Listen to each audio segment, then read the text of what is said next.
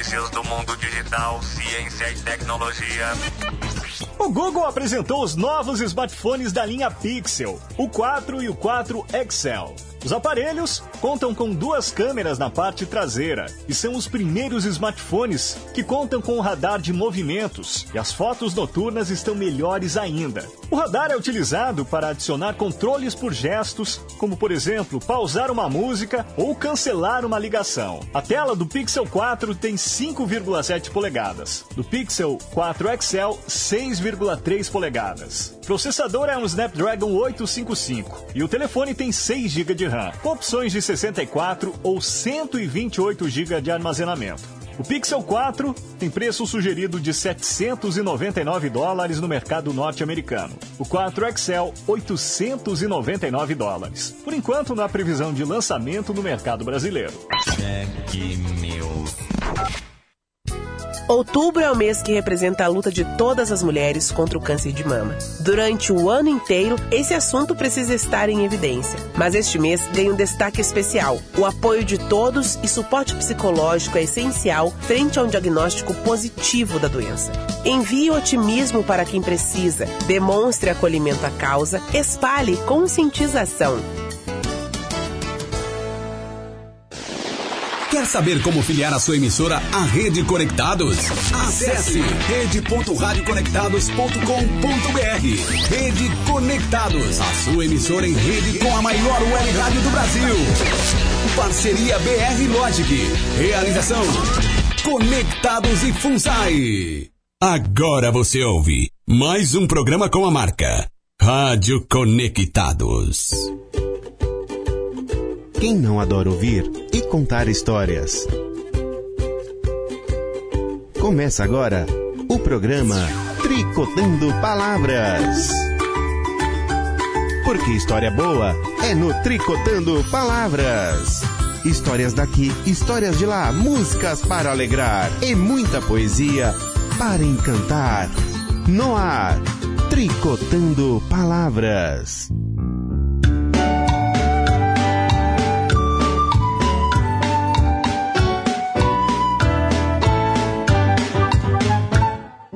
De longe pra te contar uma história bem divertida.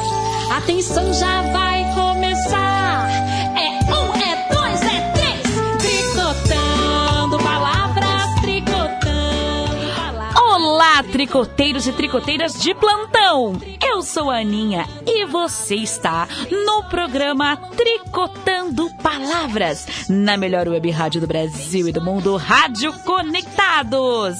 Boa tarde, Léo. Boa tarde, Aninha. E aí, meu amigo, como foi a semana? Esses dias aí a gente não se viu. Pois é, né, Aninha? Não tricotamos palavras. Infelizmente. Mas tenho certeza que vocês tiveram aí uma programação no horário do Tricotando Palavras palavras muito bacana. Porque vai chegando o final de ano, sabe como que é, né, Léo? Vai ficando difícil. Vai ficando assim cada vez mais cheio, cheio, cheio de tricô pra gente tricotar.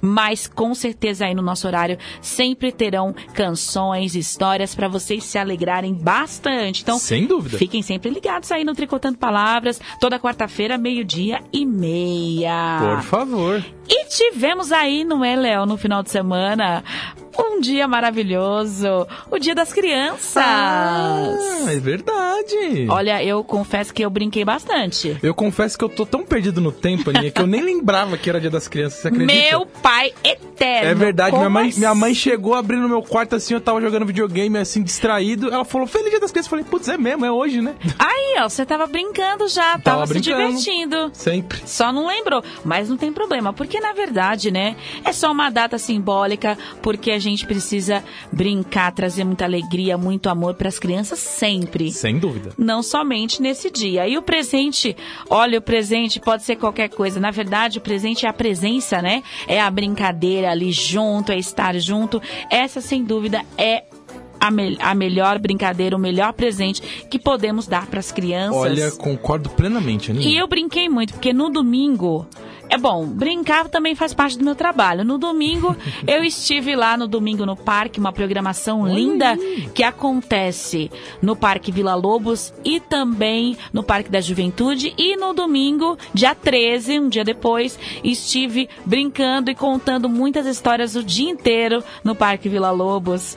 Aproveito também já para convidar que também estarei tricotando muitas palavras no dia 3 de novembro no Parque da Juventude. Então estão todos convidados. Essa programação no Parque da Juventude acontece do meio-dia às quatro da tarde, com muita história, com muita canção, com muita brincadeira. Então, gente, fica o convite aí para o dia 3 de novembro no Parque da Juventude. Maravilha. Então, já a nossa, assim, a nossa singela homenagem, né, que nós vamos fazer agora ao Dia das Crianças, trouxe muitas canções bem animadas da queridíssima Lídia Ortélio, do CD Abra Roda Tindolelê. Bom, a Lídia Ortelo pesquisa aí profundamente a ludicidade, as brincadeiras cantadas, o universo das crianças. Então, gente, não tinha melhor escolha para a gente iniciar o nosso programa de hoje. Então, vamos ouvir aí muitas canções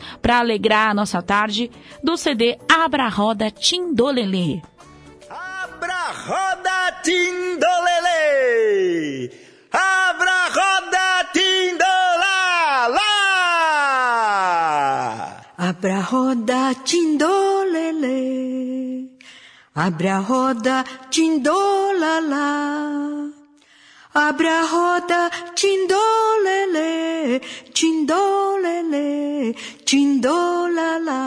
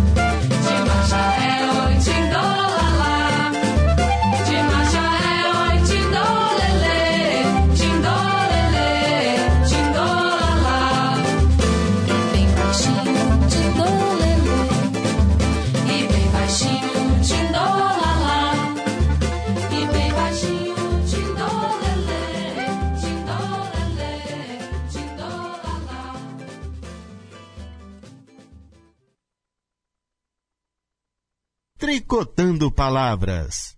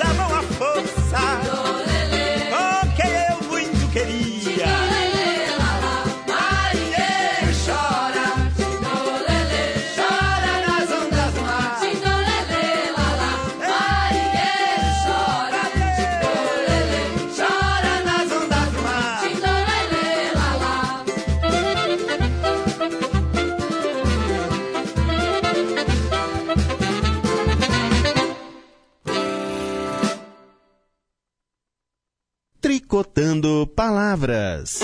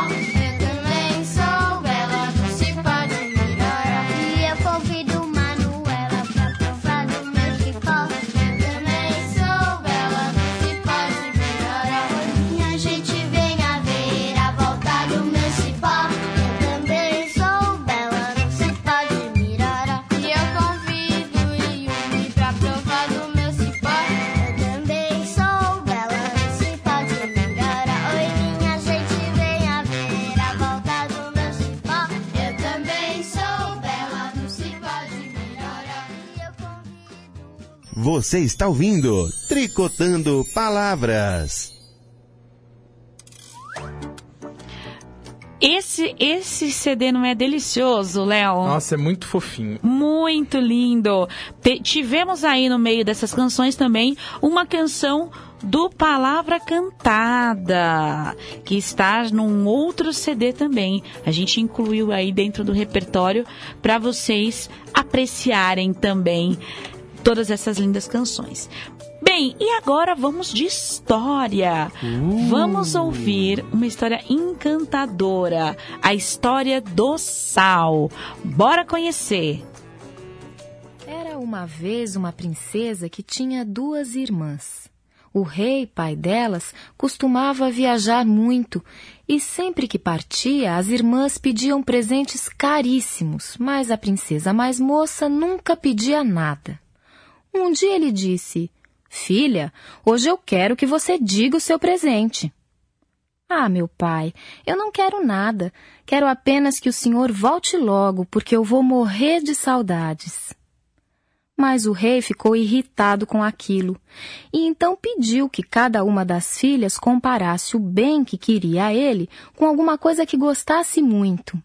As irmãs foram logo falando: Ah, meu pai, eu gosto tanto do senhor, assim como eu gostaria de um anel de brilhantes desse tamanho. Pai, eu gosto tanto, mas tanto do senhor, assim como eu adoraria um colar inteirinho de ouro. E a princesa mais nova disse: Sabe, pai, eu gosto tanto do senhor, assim como o povo gosta de sal. Sal, minha filha? Mas sal é uma coisa muito comum, muito barata. O rei ficou tão ofendido que expulsou a filha de casa. A princesa fez a trouxa e foi-se embora. Andou, andou, até que chegou no palácio de outro rei e pediu trabalho. O rei não quis dar porque achou a moça muito bonita, não servia para trabalhar. Então ela seguiu o caminho preocupada, pensando o que é que ia fazer para não morrer de fome. Foi quando apareceu na estrada um velho montado num jeguinho vendendo fato. Ela aí teve uma ideia. Comprou o fato e começou a colar tudo no rosto. As tripas, as vísceras, todos aqueles negócios de dentro do boi na cara dela. E assim, disfarçada de velha, ela bateu no palácio de outro rei, que ficou horrorizado com aquela figura e disse: Bom, aqui nós só temos uns patos. Se a senhora quiser tanger patos. Ela aceitou na hora. Colocaram a velha num quartinho nos fundos do palácio e todas as manhãs ela saía tangendo os patos. Chopaturi, chopaturi da lagoa, eu nunca vi pato assim. Chopaturi, chopaturi da lagoa, eu nunca vi pato assim. Aconteceu que o príncipe, filho daquele rei, desde o começo achou estranho que a voz da velha não combinava com a cara dela. Era uma voz de princesa. O príncipe ficou desconfiado e resolveu vigiar a tal velha. Então ele viu que de tardezinha ela tirava o fato e aparecia uma moça linda. Todo dia o príncipe ficava escondido, só escutando aquela moça cantar. Chopaturi, chopaturi da lagoa, eu nunca vi pato assim. Chopaturi, chopaturi da lagoa, eu nunca vi pato assim. Chopaturi, chopaturi da lagoa, mas eu nunca vi pato assim. Uma tarde o príncipe teve uma ideia. Voltou para casa e inventou uma doença. Não falava, não comia nada, mal abria os olhos na cama. A rainha estava tão preocupada que chegava a falar sozinha. O que será do meu filho? Agora só resta aquela velha que cuida dos patos, mas eu acho que ele vai ter nojo da comida dela. Não, mãe, mande a velha cozinhar para mim. E assim foi. O príncipe comeu um pouco e pediu: Mãe, amanhã eu quero que a velha traga comida até aqui. No dia seguinte, quando a velha chegou no quarto do príncipe, ele voou na cara dela e arrancou a máscara. E todo mundo viu que ela era linda. A moça ficou paralisada, mas devagarinho ela foi contando o que havia acontecido. O príncipe ficou ainda mais apaixonado e pediu a moça em casamento. A princesa aceitou logo, mas fez questão de convidar o pai e as irmãs para a festa. Depois foi cuidar dos preparativos e ordenou que não colocassem nenhuma pitada de sal nas comidas.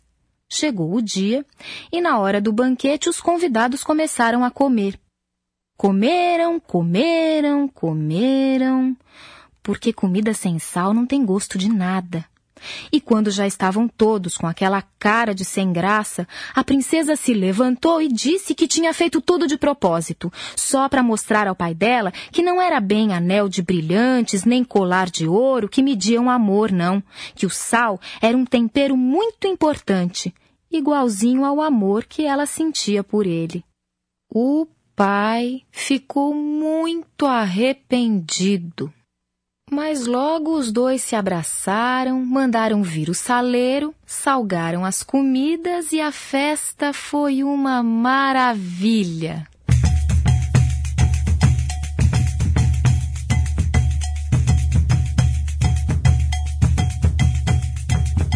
Chopaturi, chopaturi da lagoa, eu nunca vi pato assim. Chopaturi, chopaturi da lagoa, eu nunca vi pato assim. Chopaturi, chopaturi da lagoa, eu nunca vi pato assim. Chopaturi, chopaturi da lagoa, eu nunca vi pato assim. Chopaturi. E eu tava lá. É, gente, tinha até trazido um prato de salgadinhos para vocês, mas na ladeira do escorrega eu dei um tropeção e caiu tudo no chão. Programa Tricotando Palavras. Que bela história, não é, Léo? Nossa, eu- essa história dá vontade de chorar toda vez que eu escuto. É uma história muito linda e sobre afeto, sobre que o que é importante realmente é o amor, é a relação e não os bens materiais, né? Sem dúvida. Então, eu sempre gosto de tocá-la porque a gente precisa sempre refletir sobre essas coisas. E eu trouxe aqui uma história, uma dica de livro. Um livro lindo de uma grande amiga, também contadora de histórias, escritora, a Vanessa Merick. O livro chama-se O Sumiço das Pipas. Léo, quando criança você gostava de empinar pipas? Olha, Ana, eu vou te falar uma verdade que é um, é um trauma de infância. eu Você. nunca soltei pipa na minha vida. Gente, vamos, vamos tirar esse, vamos quebrar esse trauma hoje, porque o dia tá lindo. Então a gente vai comprar papel de seda Opa! e vamos fazer o seu pipa pra você hoje já quebrar esse trauma, eu acho, né? Sem dúvida. Olha, Léo, não acredito, porque até eu quando criança, gente, empinava pipa. Pois Como é. assim? Pois é, eu tinha que ficar dentro de casa porque. Ah, eu, não é Né? delicioso, mas é muito bonito, né? Quando a gente olha pra cima e vê aquelas pipas coloridas, as crianças, Até hoje, assim, naquela tô- ansiedade. É muito místico tudo isso, Sim, né? você fica pensando assim, caramba, como que, como que fica lá em cima esse negócio, né? Pois é, e o mais curioso de tudo isso é que dentro das pipas tem muita história. Muita história, muita história de como isso surgiu, como isso começou, essa brincadeira. E a partir dela muitas coisas aconteceram também de evolução no mundo. Então, nessa história a gente vai conhecer um pouquinho de tudo isso. Bora escutar? Bora! Bora tricotar. Então, para quem tá na live e quer conhecer, O Sumiço das Pipas, de Vanessa Merick. Bora escutar então. O sol estava alto e João mal podia enxergar a sua pipa no céu. Ainda assim, ele se sentia o menino mais feliz da rua. Afinal, a pipa que ganhou do tio Marcos era a mais linda que a galera do bairro já tinha visto. Toda colorida, em tons bem, bem amarelo e laranja. Parecia com labaredas, aqueles fachos de fogo rasgando o azul clarinho do céu naquele dia de sol. João forçou a vista para ver onde ela estava. Puxa, minha pipa é a melhor mesmo. Está tão alta que nem consigo ver, pensou satisfeito. Tentou encontrá-la entre as nuvens e foi ficando cada vez mais difícil de enxergar. As labaredas agora apareciam só de vez em quando, um tiquinho vermelho, depois um tiquinho amarelo, bem longe. João começou a puxar a linha para controlar melhor a pipa, mas já não conseguia mais vê-la. E também não sentiu mais linha a força da pipa, tentando conquistar o céu. João ficou muito triste. Sua pipa tinha sumido entre as nuvens. Será que algum garoto esperto tinha cortado a linha da pipa? Engraçado. Eu não vi nenhum menino por perto e nem outra pipa no céu, pensou João, já imaginando que desculpa daria para o tio por ter perdido seu presente. O chinesinho, Wei, estava muito triste quando sua irmã mais velha chegou da escola e, e o encontrou sentado na janela, com o olhar perdido no céu. Shan, como se chamava a irmã, foi logo brincando. Que foi? Perdeu alguma coisa nas nuvens? perguntou rindo. Perdi. Com uma voz de choro que Chan conhecia bem, vendo que ele não estava para brincadeira. Ela então sentou-se na cama com cara de que quem quer saber como é que a gente perde alguma coisa nas nuvens.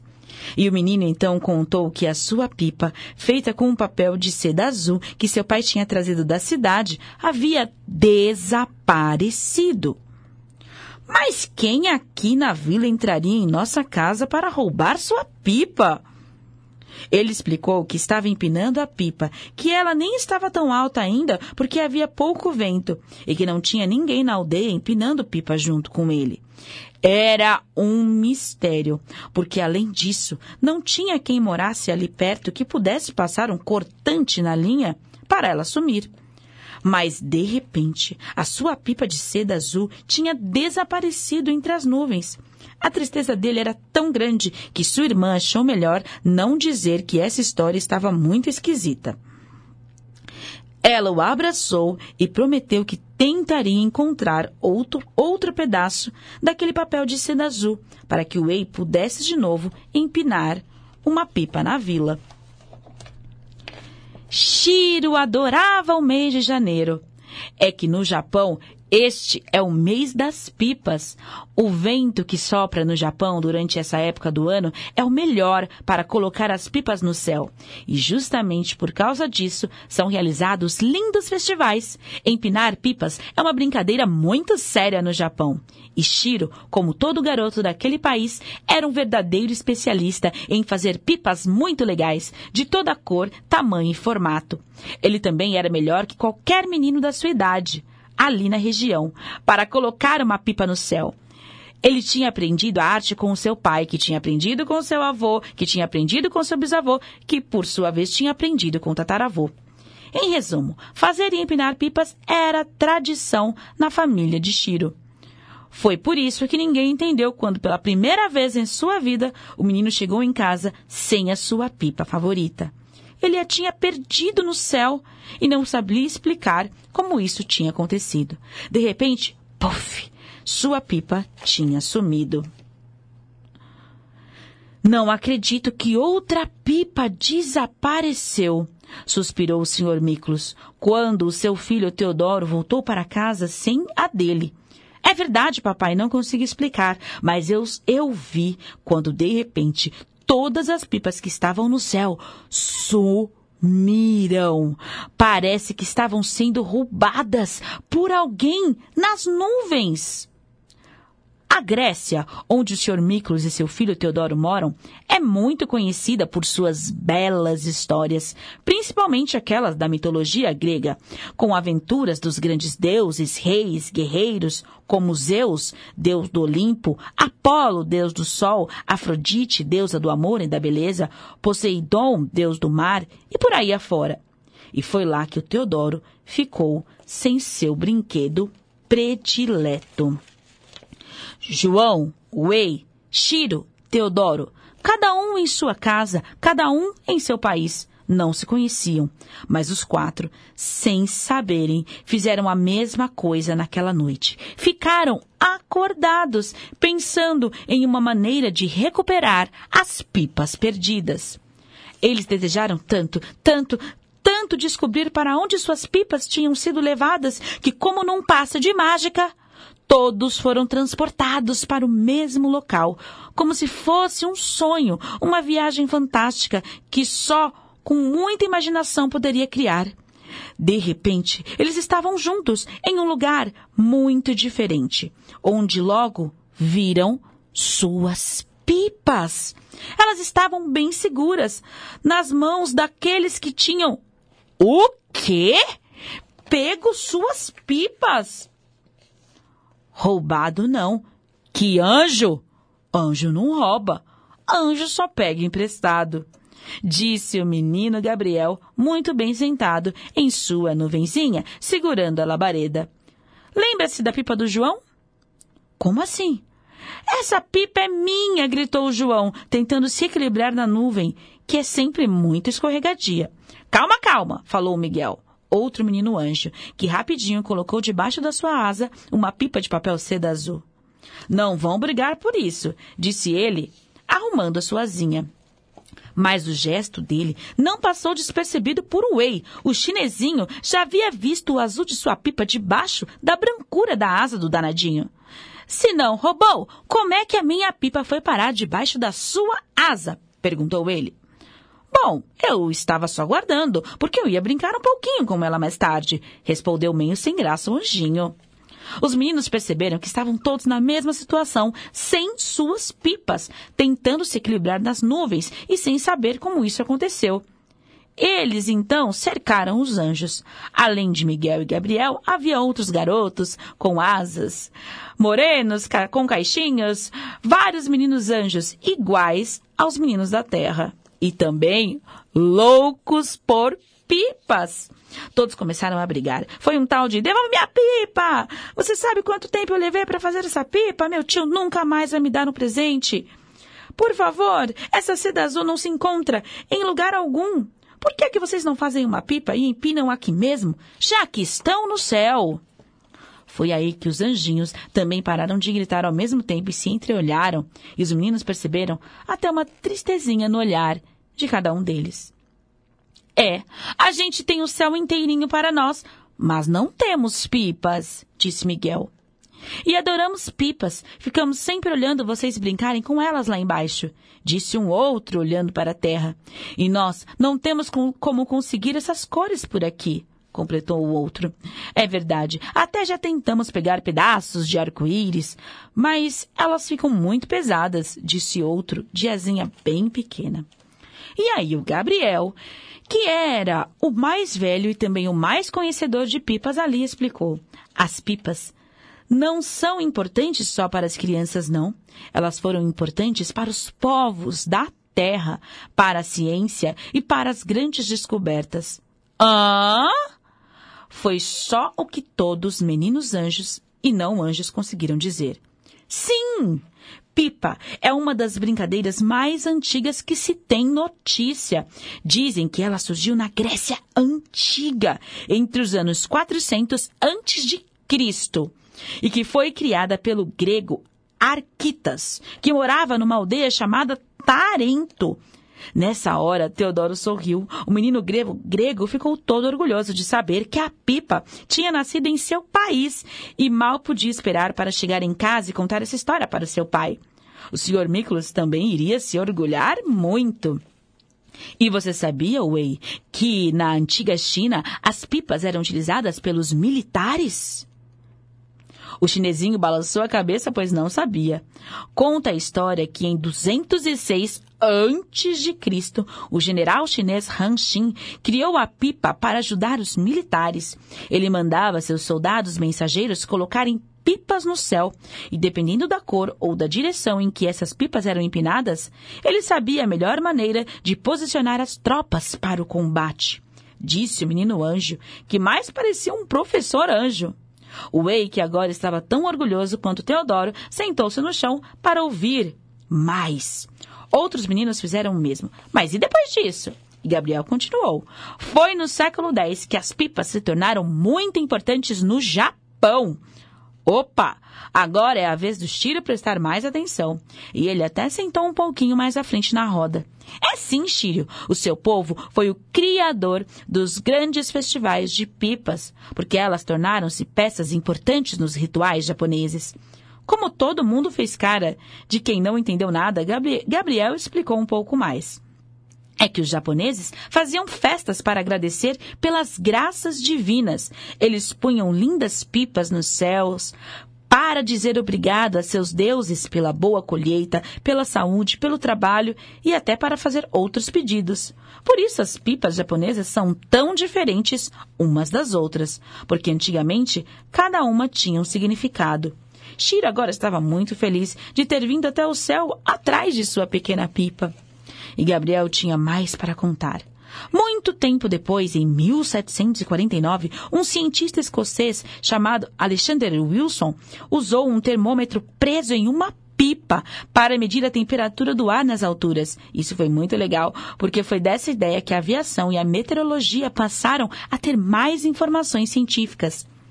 Os meninos estavam super interessados em tudo que o Miguel estava contando. E uns anos mais tarde, em 1752, o, amer- o americano Benjamin Franklin usou uma pipa no meio de uma tempestade para medir a energia elétrica dos raios. Pronto, estava criado o para-raios. Uau, que demais! Já em 1883, o inglês Douglas Archibald prendeu um medidor de vento em uma pipa para estudar a velocidade e as formas das ventanias. Mas o mais legal aconteceu em 1901, quando o italiano Guglielmo Marconi usou uma pipa para colocar bem alto uma antena e assim criou a primeira transmissão de rádio no mundo. Nossa! Uh! Berravam os meninos. E tem mais, gritou o empolgado anjo Gabriel.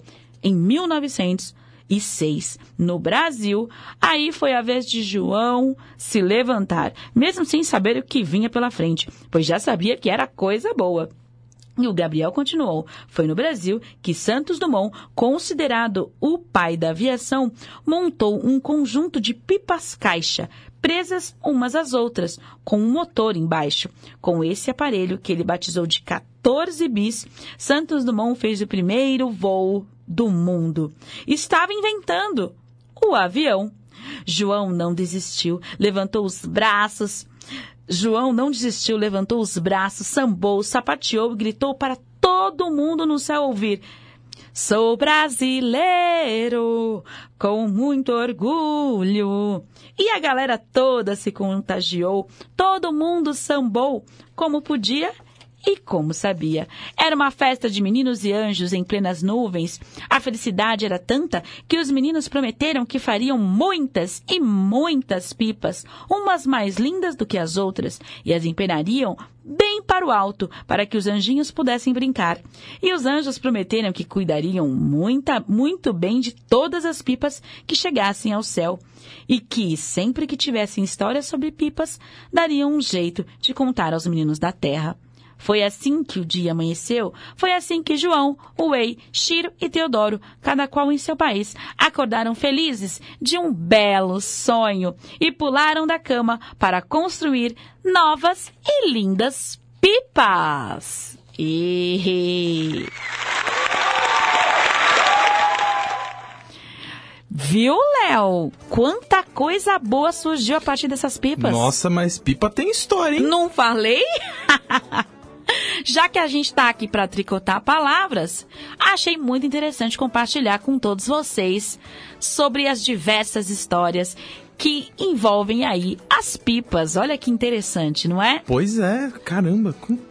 E em cada país tem uma história diferente pra pipa. Pois é, e o quanto é uma brincadeira universal, né? Sem dúvida. Crianças de todo mundo aí adoram brincar. E essa também que faz parte aí da nossa homenagem ao Dia das Crianças. Então que vocês aí criem suas pipas coloridas belíssimas e brinquem muito por aí. Bom, vamos agora de mais canção? Por favor. Vamos aí de poesia no espaço.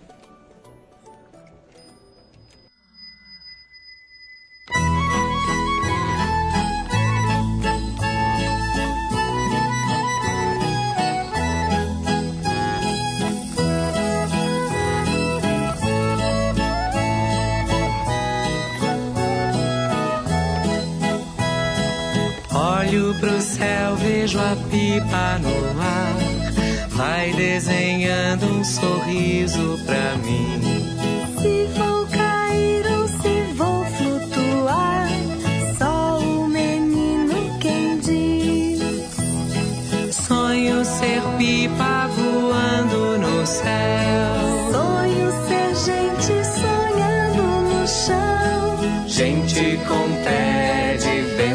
Que venta, que voa correndo no chão. Gente com pé de vento que venta, que voa correndo no chão. A pipa presa na mão do menino, olhando pro céu. Desenho, sorriso e sonhos feitos de papel.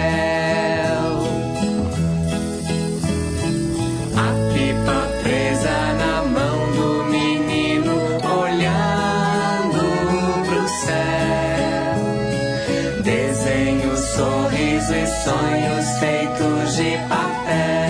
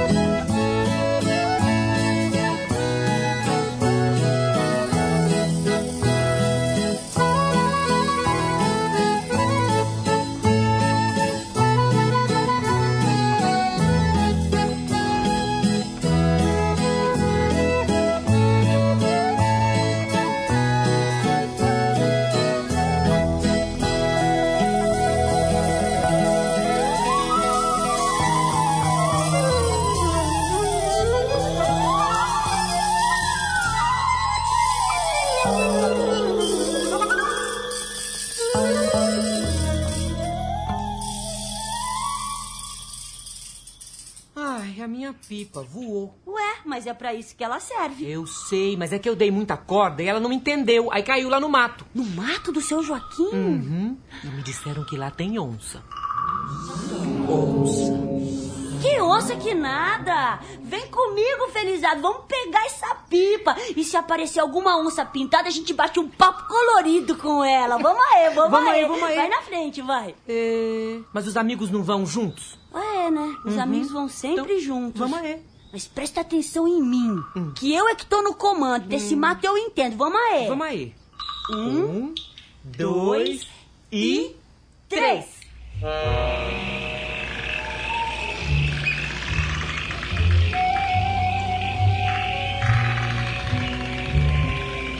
Felizardo, tem um bicho aqui. De baixo pra cima, começando pelo chão, indo até depois do pescoço, é assim, ó.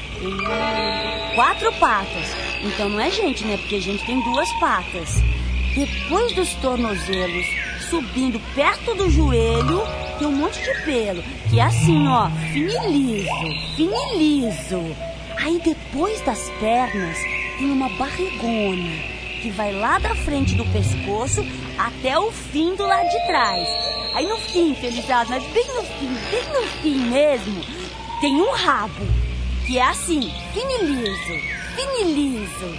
Aí, o lado de lá do lado de cá é tudo normal, de dois em dois. Dois olhos, um de cada lado. Nossa! Dois buracos no mesmo nariz. tem duas orelhas, cada uma mais gorda assim no embaixo e mais pontuda no em cima. Logo, é um burro! A maior web rádio do Brasil. Conectado. Conectado. Cultura, entretenimento, informação. A melhor programação da web de São Paulo para o mundo. Rádio Conectados. O mundo todo ouve, curte e compartilha. Áudio da melhor qualidade. Apoio Google Brasil, TechSoup Brasil, Nescafé, camiseta feita de pet, Federação de Big Soccer do Estado de São Paulo, MGE Broadcast, Loucos por Rádio, o portal da galera do rádio, Precesto Comunicação, Music Master, Programação Musical, Info Áudio 9, Informa, Automação de Emissoras e BR Logic, a melhor solução para criar uma rádio online. Realização, Fundação Nossa Senhora Auxiliadora do Ipiranga, FUNSAI. O planeta conectado. www.radioconectados.com.br É a FUNSAI conectada com você. Rádio Conectados. A maior web rádio do Brasil. Você está ouvindo Tricotando Palavras na Rádio Conectados. E nós escutamos, antes de Poesia no Espaço, uma homenagem aí a essa história sobre as pipas, que é o Menino e a Pipa da banda Mirim. Uma música que também nós adoramos tricotar com vocês. Então vamos agora ouvir canções do CD Poesia no Espaço. Você está ouvindo Tricotando Palavras. Você consegue ver o vento. Você consegue ver o som. Você consegue ver a saudade. Você consegue ver a felicidade. Consegue ver o vento que corre no planeta Júpiter. Consegue ver o som que carrega a palavra lá no Turquistão. Turquistão? Você consegue ver a saudade que eu tinha quando eu era bem velhinha. Consegue ver a felicidade de sua vizinha. Consegue ver a felicidade de sua vizinha.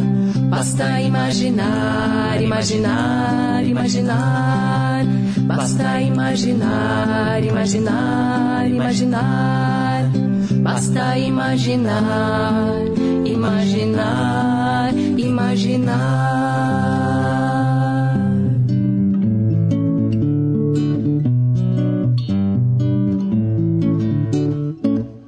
Ao pássaro, asas pra voar.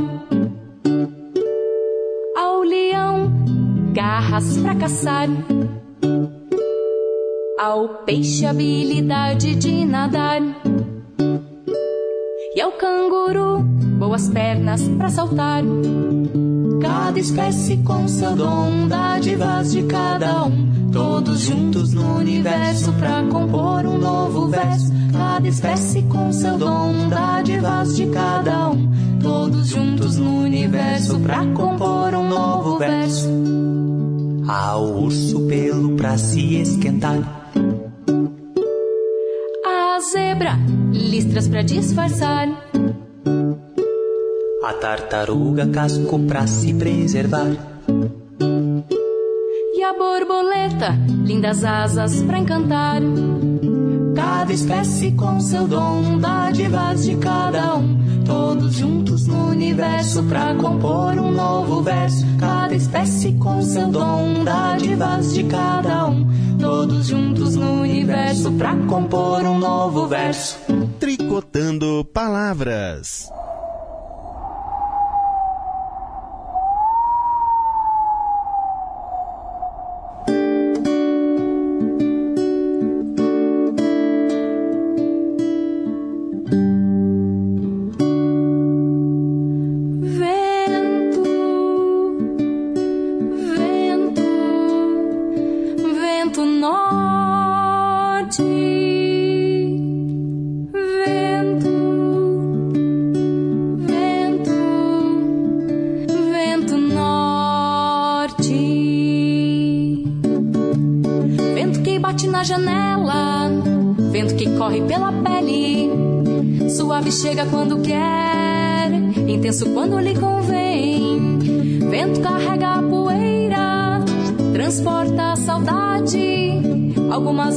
Carinho, outras vezes arrasa campos, casas, cantos, telhados.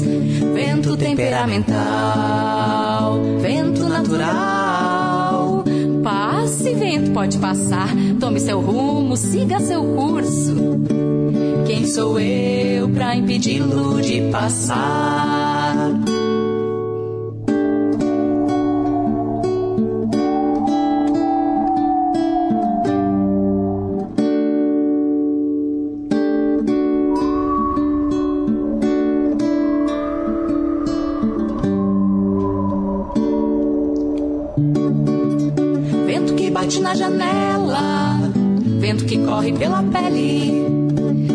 Chega quando quer, intenso quando lhe convém. Vento carrega a poeira, transporta a saudade. Algumas vezes faz carinho, outras vezes arrasa campos, casas, cantos, telhados. Vento temperamental, vento natural. Passe, vento, passe. Fique à vontade. Quem sou eu pra impedi-lo de passar? Quem sou eu pra impedi-lo de passar?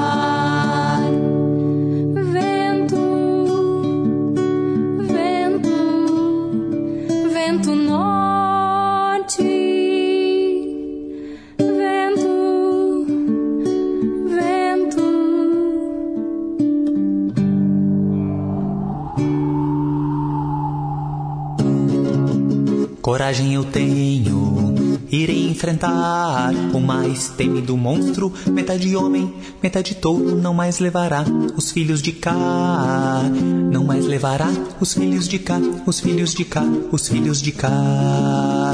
No labirinto de Creta, o Minotauro está à espera dos jovens que não mais verá, que não mais verá. Me chamo Teseu, também filho de cá, Filho de cá, em nome de Atenas parto nessa jornada.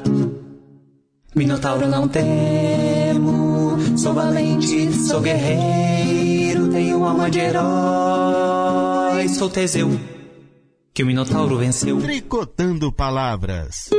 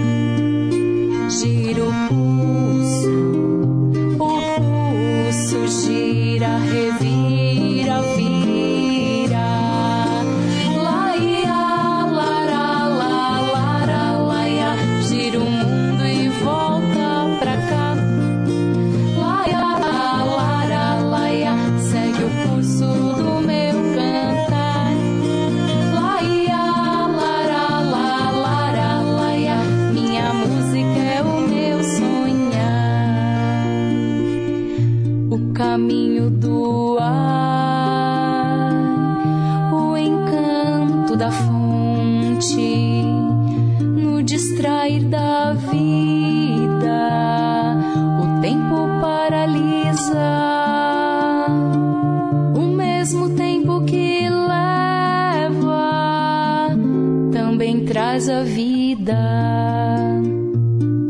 O mesmo tempo que leva também traz a vida.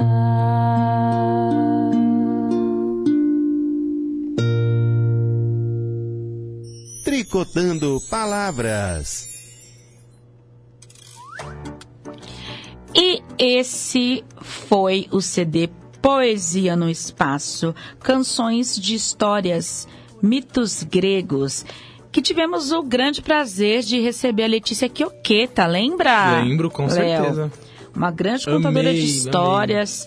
Quem quiser rever aí, procura nas redes sociais o vídeo de quando ela veio aqui. Foi bem, foi um bate-papo bem interessante também. E agora, minha gente, vamos escutar mais algumas histórias. Tem uma outra dica de livro para vocês, chamado Lendas Brasileiras de Câmara Cascudo as mais famosas lendas contadas pelo mais famoso folclorista brasileiro. De fato.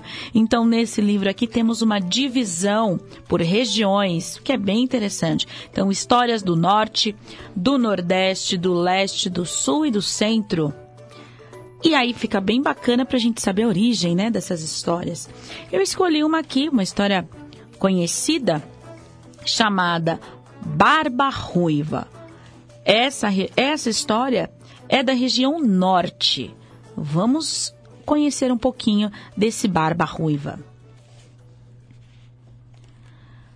Aqui está a Lagoa de Paranaguá, limpa como um espelho e bonita como noiva enfeitada.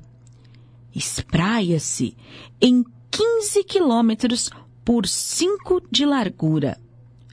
Mas não era tempo antigo assim, grande, poderosa, como um braço de mar. Cresceu por encanto, cobrindo mato e caminho por causa do pecado dos homens. Nas Salinas, ponta leste do povoado de Paranaguá, vivia uma viúva com três filhas. O rio fundo caía numa lagoa pequena no meio da várzea. Um dia, não se sabe como, a moça, a mais moça das filhas da viúva, adoeceu e ninguém atinava com a moléstia. Ficou triste e pensativa. Estava esperando o menino e o namorado morrera sem ter ocasião de levar a moça ao altar. Chegando o tempo, descansou a moça nos matos e, querendo esconder a vergonha, deitou o filhinho num tacho de cobre e sacudiu-o dentro da lagoa. O tacho desceu e subiu logo, trazido por uma mãe d'água, tremendo de raiva na sua beleza feiticeira. Amaldiçoou a moça que chorava e mergulhou. As águas foram crescendo, subindo e correndo numa enchente sem fim, dia e noite alagando, encharcando, atolando, aumentando sem cessar, cu- cumprindo uma ordem misteriosa. Tomou toda a várzea, passando por cima das carnaubeiras e buritis, dando onda como maré de enchente na lua. Ficou a lagoa encantada, cheia de luzes e de vozes. Ninguém podia morar na beira porque a noite inteira subia do fundo d'água um choro de criança, como se chamasse a mãe para amamentar. Ano vai, ano vem.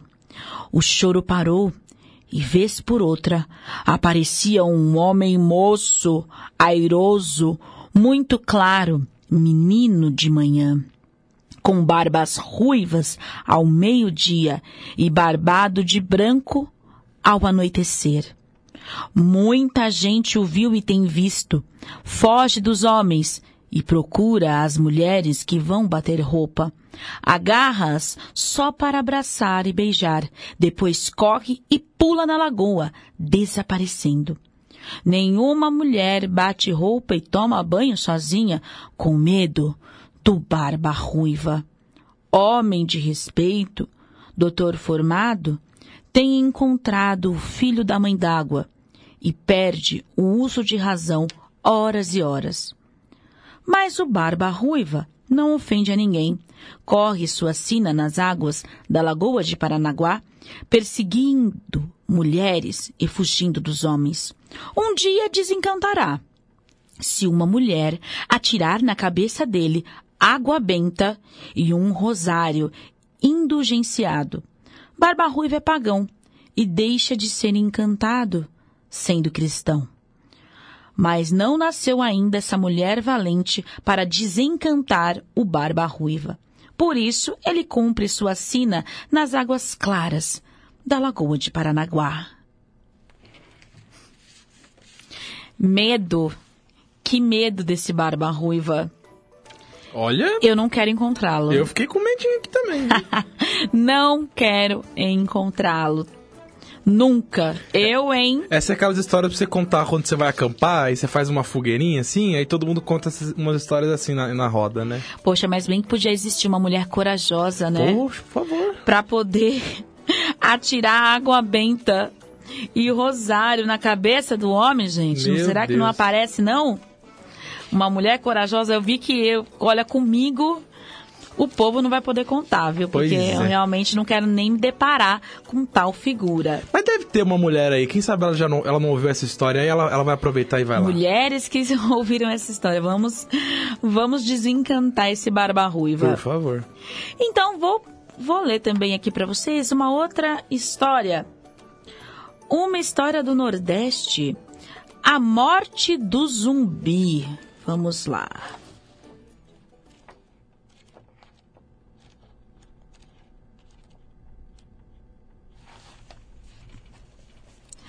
Na Serra da Barriga, em sua encosta oriental, viveram 67 anos os negros livres dos palmares.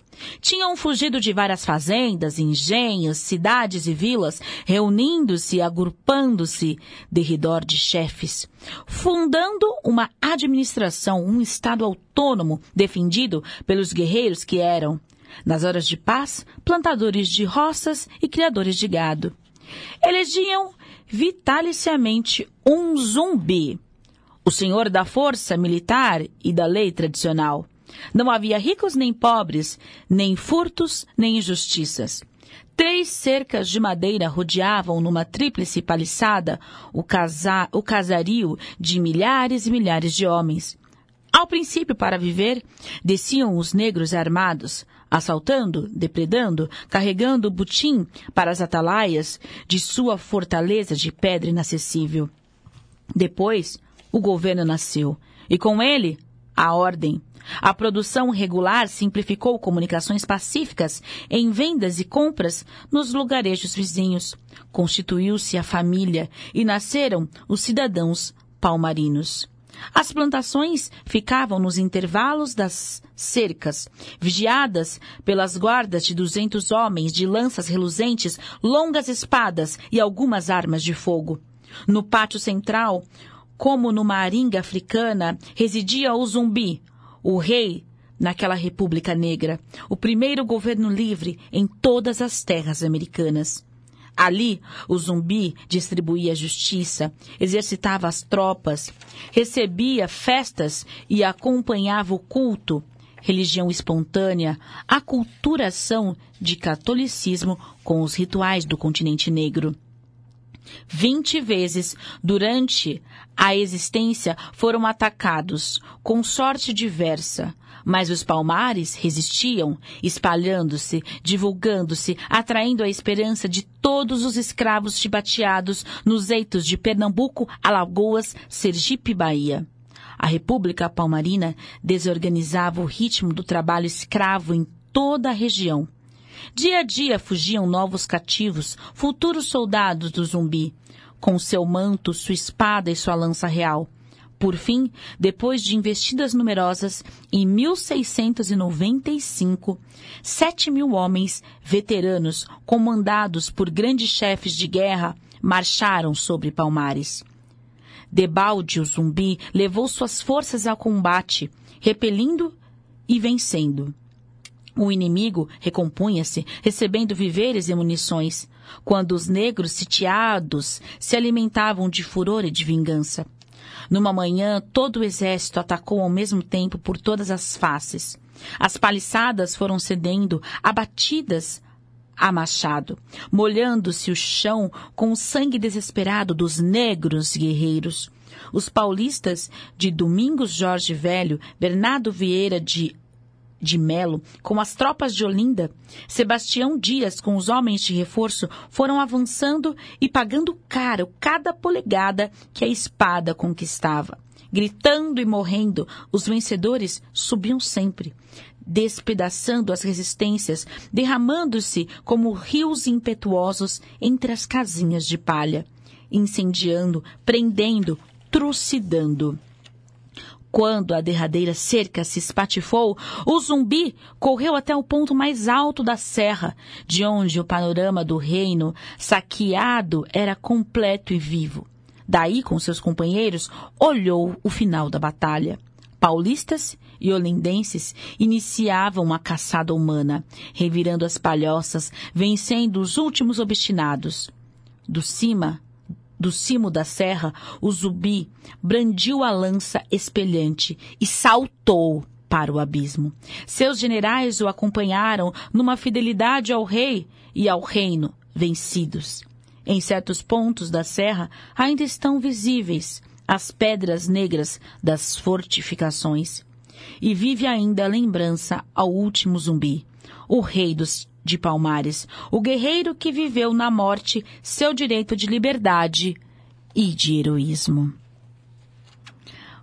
Que história. Que história, hein? A morte do zumbi, que faz parte aí da história do nosso país, não é? Pois é. E está catalogada no livro Lendas Brasileiras de Câmara Cascudo do da região do Nordeste.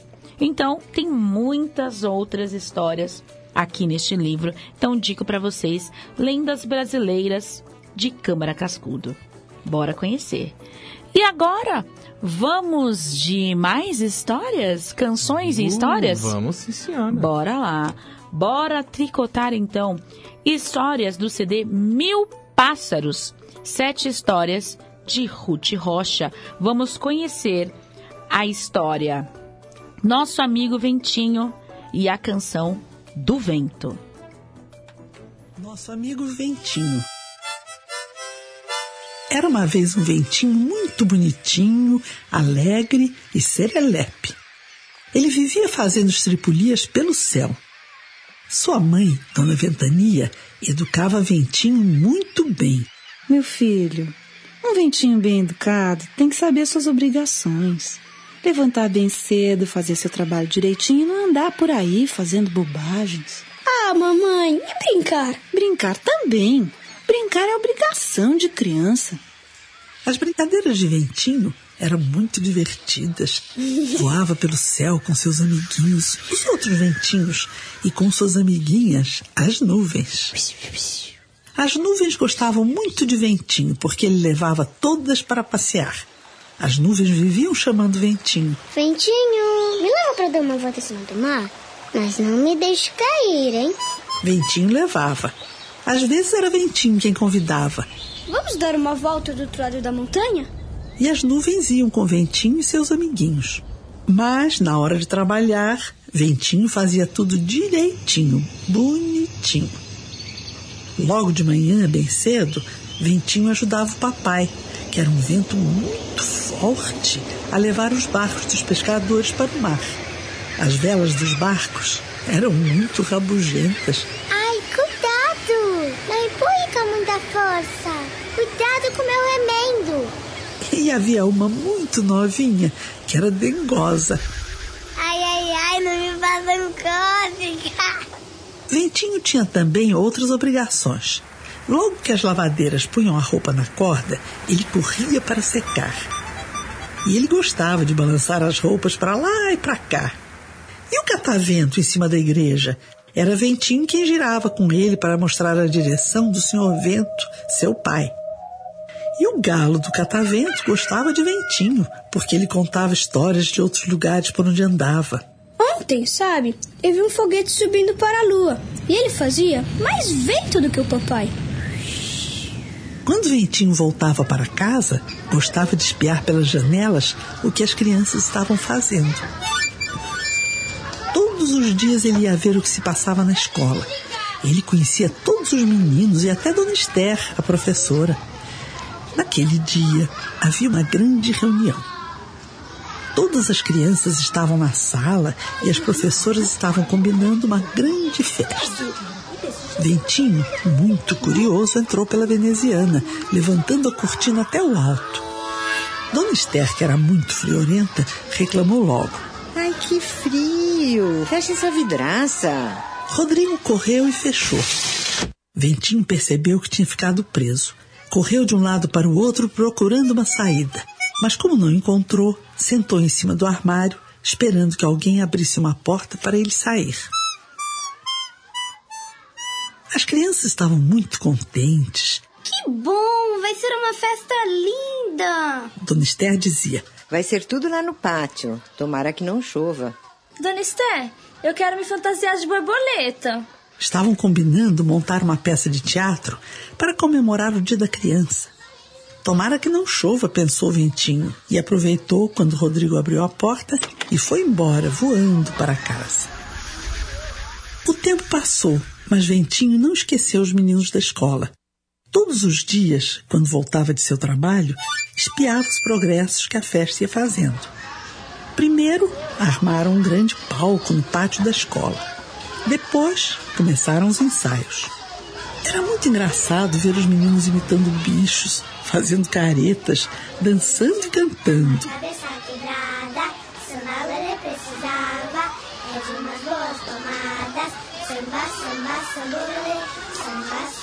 Até que chegou o dia da festa. Todas as crianças vestiram suas fantasias na maior alegria. Sorriam, brincavam.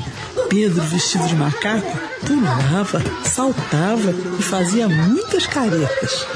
Edu, vestido de leão, muito cabeludo, pregava susto em todo mundo. Mariana, muito assanhada, estava vestida de borboleta. E Dona Esther, com seu vestido de babados, muito contente, via que os meninos não haviam esquecido de nada. Mas Ventinho estava muito preocupado, pois lá no céu, lá no cantinho do céu, alguma coisa não parecia muito certa. Aquelas nuvens gordas, muito gordas, muito escuras, faziam uma cara que não enganava Ventinho. Ai, ai, ai. Se o primo noroeste aparece agora, temos chuva na certa. O primo noroeste era um vento muito esquisito. Às vezes era bonzinho, levava chuvas para as fazendas, para as hortas, para as plantações. Mas quando estava de mau humor, só queria saber de estragar festinhas. E lá vinha ele, de cara feia, empurrando as nuvens, cantando, berrando. Tomara que chova três dias sem parar. Tomara que chova três dias sem parar, sem parar, sem parar, sem parar, sem parar, sem parar, sem parar. As nuvens reclamavam Ai, que vento mais bruto! Eu preciso empurrar desse jeito. e o noroeste assoviando. Vamos, suas nuvens molencas, vamos estragar aquela festa lá embaixo. Ventinho, quando viu aquilo, não teve dúvidas. Correu ao encontro do noroeste pedindo. Não faça isso. As crianças estão tão contentes com a festa. Ora, Bentinho, deixe de ser bobo. O que, que adianta você defender os meninos? Eles nem sabem que você existe. O que que você lucra com isso? Você, o que, que você lucra estragando a festa deles? Seu vento sem coração, vento de ventilador. Então Ventinho teve uma ideia. Saiu voando, voando e foi buscar todos os ventinhos, seus amiguinhos. Trouxe a brisa, a aragem, a viração, o golpe de vento e até o vento encanado. Só não trouxe o redemoinho, que é um vento muito enrolado, coitado.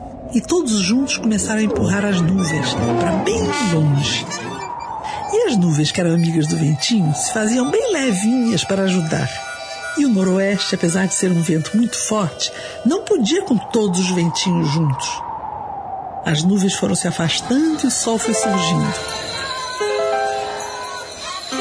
Os meninos ficaram todos contentes. Olha, o sol apareceu. O, vento está levando as nuvens para longe. Não vai mais chover. Ventinho, muito orgulhoso, sabia que ele é que tinha conseguido salvar a festa. E ele nem se incomodava se os meninos sabiam disso. E agora você já conhece Ventinho. Quando você vira a roupa balançando no varal, os barcos com suas lindas velas se afastando no mar. Quando você espiar pela janela e as nuvens estiverem correndo pelo céu, você já sabe quem empurra todas elas. E você sabe que ele é muito seu amigo. É o nosso amigo Ventinho.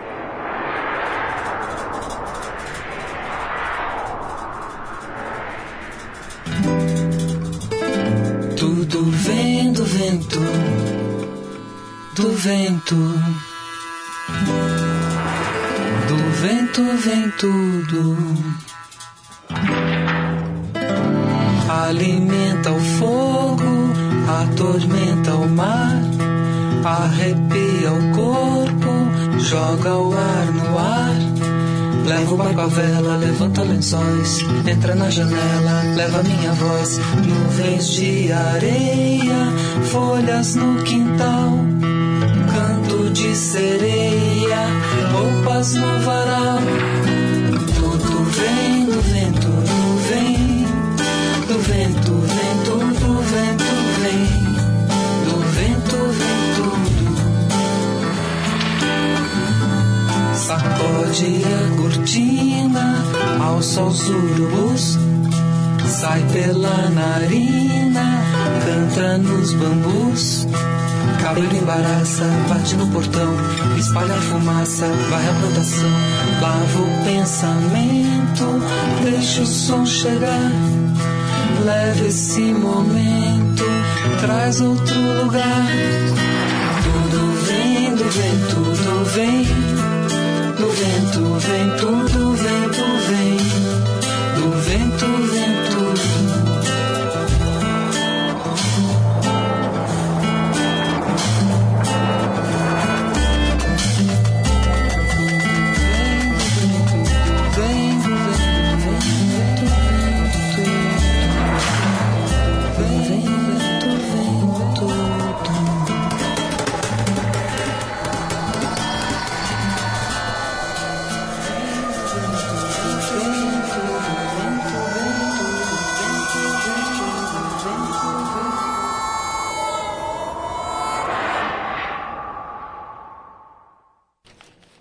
Programa Tricotando Palavras. Eba, que delícia! Mas, Léo, já estamos chegando ao fim. Ah, mentira, Ana. Não é? Gente, quando a gente começa a tricotar, a hora voa. Tô chateado. Eu também. Mas semana que vem tem mais. Oba! E a gente já vai se despedindo então e deixando já aqui um recadinho. As próximas histórias que serão tocadas estão no CD Contando e Cantando Histórias do grupo Pererê. Serão tocadas as histórias e canções Mani e também Norato. Hum, são lendas, lendas bem bonitas e do nosso Brasil. Então já aproveito para agradecer a companhia de todos os tricoteiros e tricoteiras. Deixem aí seus comentários sobre as histórias que foram contadas que vocês acharam, as curiosidades e a gente vai tricotando aí, aumentando o nosso fio cada vez mais, tá bom? Com a participação de vocês. Então, um grande abraço para todos vocês e até semana que vem. Até semana que vem, Léo. Até, Aninha.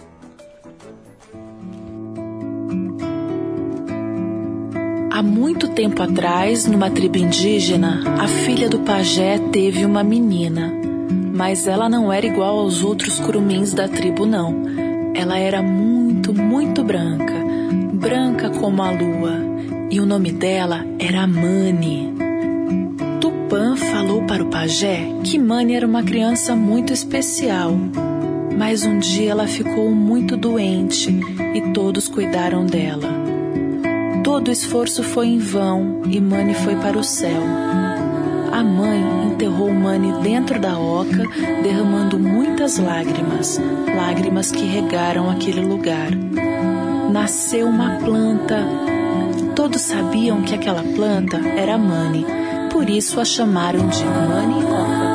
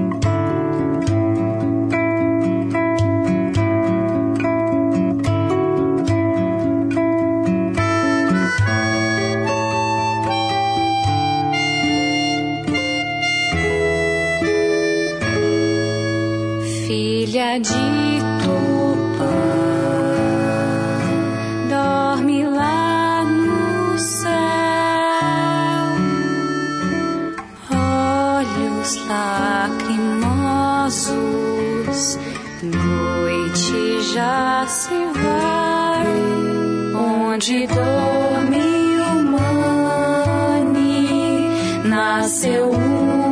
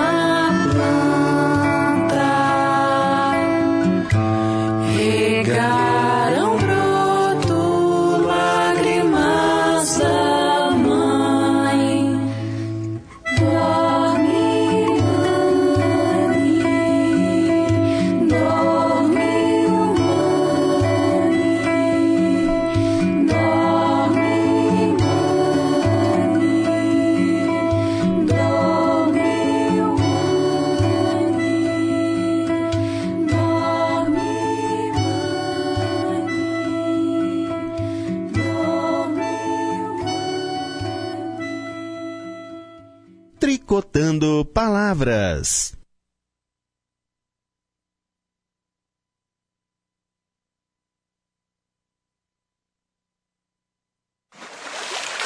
Socorro! Socorro! Meu Deus! Estou afogando! Calma, amigo! Não tema! Eu te salvarei! Muito obrigado, senhor Morato! De nada. Maria Caninana, sua malvada, você fez isso de propósito? Eu fiz mesmo. Maria Caninana, esse rio está ficando pequeno demais para nós dois. Você está me desafiando? Estou.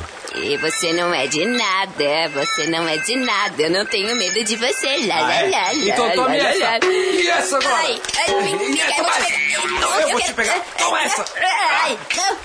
Ai, ai. ai. Agora vá. Vá para o Butantã e não volte nunca mais aqui. Quem não adora ouvir e contar histórias?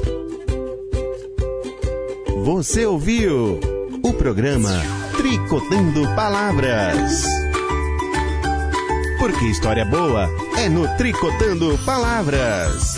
Histórias daqui, histórias de lá, músicas para alegrar e muita poesia para encantar. Você ouviu Tricotando Palavras. Você ouviu mais um programa com a marca Rádio Conectados. O